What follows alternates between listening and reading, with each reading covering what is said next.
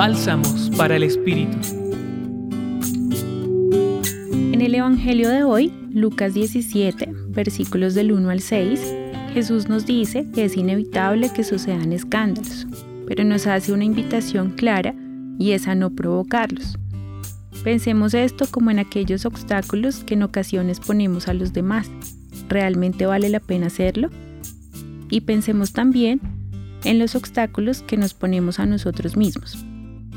Así como no es sano escandalizar al otro, tampoco es necesario que nosotros nos tropecemos por las limitaciones y los defectos de los demás.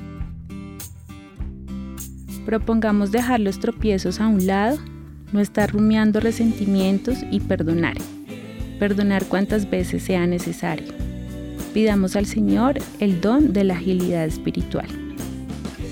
Los acompañó Viviana Cuellar del Grupo RUA Centro Pastoral San Francisco Javier, Pontificia Universidad Javeriana.